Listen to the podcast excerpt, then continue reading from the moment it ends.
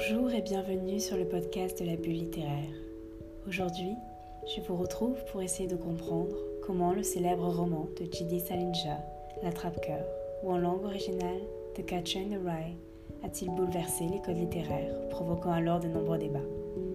Avant de rentrer dans le vif du sujet, je tiens tout d'abord à vous préciser que je vais ici vous donner mes opinions et interprétations personnelles de l'œuvre. Tout cela peut diverger en fonction des personnes. C'est cela qui est très enrichissant dans la littérature. Si vous avez des interprétations différentes, n'hésitez pas à m'en faire part sur le compte Instagram du podcast.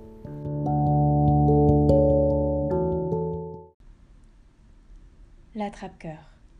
Depuis sa publication, en 1951, cette œuvre ne cesse d'être au centre des débats. Les lecteurs l'adorent ou la détestent. Les professeurs la font étudier ou la rejettent. Pour ceux qui n'auraient pas lu ce roman, L'attrape-cœur est l'histoire d'un adolescent de 17 ans, nommé Aldin Caulfield, que l'on suit durant trois jours. Trois jours qui changeront sa vie. Trois jours qui m'ont particulièrement bouleversé. Le récit débute lorsqu'Aldin est renvoyé de son lycée et qu'il se retrouve alors seul, seul dans les rues de New York. L'histoire peut sembler banale, mais Salinger nous propose ici un réel coup de grâce. Et c'est peut-être cela qui dérange. Dès le premier chapitre de ce roman, nous comprenons vite que l'auteur a osé faire des choix différents, des choix que nous pouvons qualifier de tout, sauf de conventionnels pour l'époque. Gardez bien en tête que nous sommes en 1951 et non en 2020. Le récit est une fiction présentée comme une autobiographie. L'autobiographie d'Aldin, celle d'un être imparfait, celle d'un anti-héros. Cette notion peut vous sembler familière, mais en 1951, elle choque le grand public. Salinger décide d'aller encore plus loin dans sa démarche, avec le niveau de langue employé. Nous nous retrouvons bien loin de la langue de Shakespeare, mais dans une langue familière, voire vulgaire. C'est au travers de ce langage qui choque que Salinger met en lumière des thèmes qui bousculent tout autant, comme le décrochage scolaire, la sexualité, l'alcool ou encore la prostitution. En 1951, nous ne parlons pas de ces choses-là, ou du moins, pas à voix haute. L'attrape-cœur déferle les foules qui le détestent autant qu'il aime, qui le blâment autant qu'il le comprennent. Ces thèmes ont choqué, c'est une évidence. Mais derrière cette brutalité et violence montrée au travers du langage, d'autres thèmes apparaissent, plus doux, qui changent d'une certaine manière le point de vue du lecteur. Salinger, dans son roman, ne fait pas l'apologie de la violence, mais il voit au contraire montrer d'où cette dernière provient.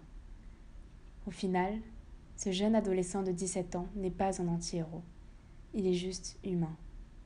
Si vous lisez attentivement les pages de ce livre, vous comprendrez vite que l'auteur nous propose en réalité de regarder autour de nous, de s'attarder particulièrement sur un moment de la vie d'Olden, sur un moment de notre vie à tous, le passage à l'âge adulte.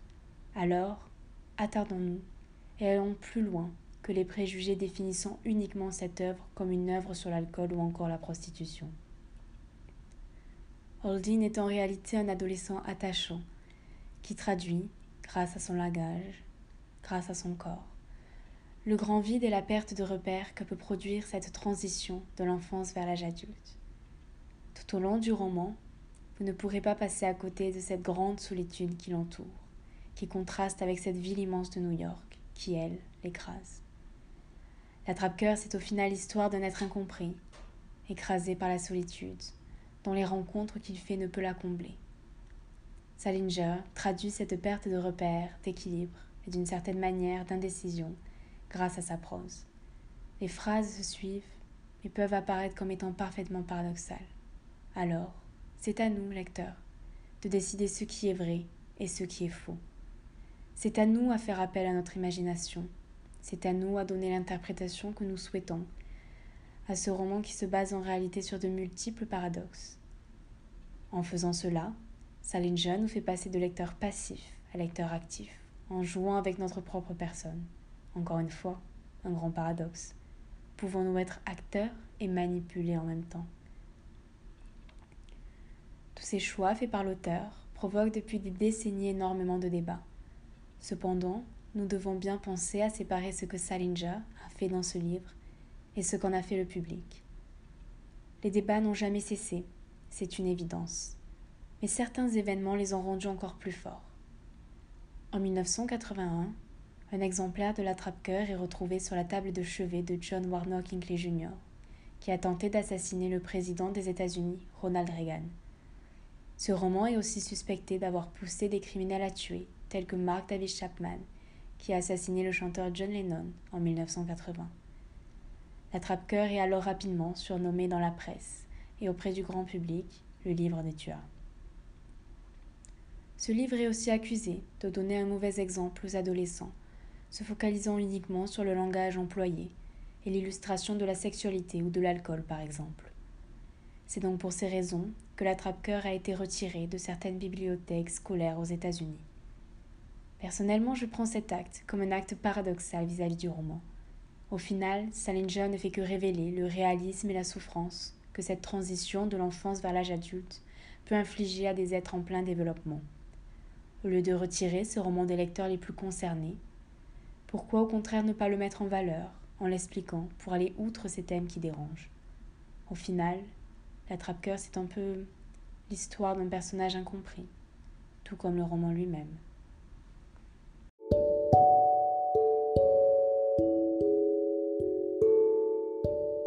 J'espère que cet épisode sur ce chef-d'œuvre littéraire vous aura plu.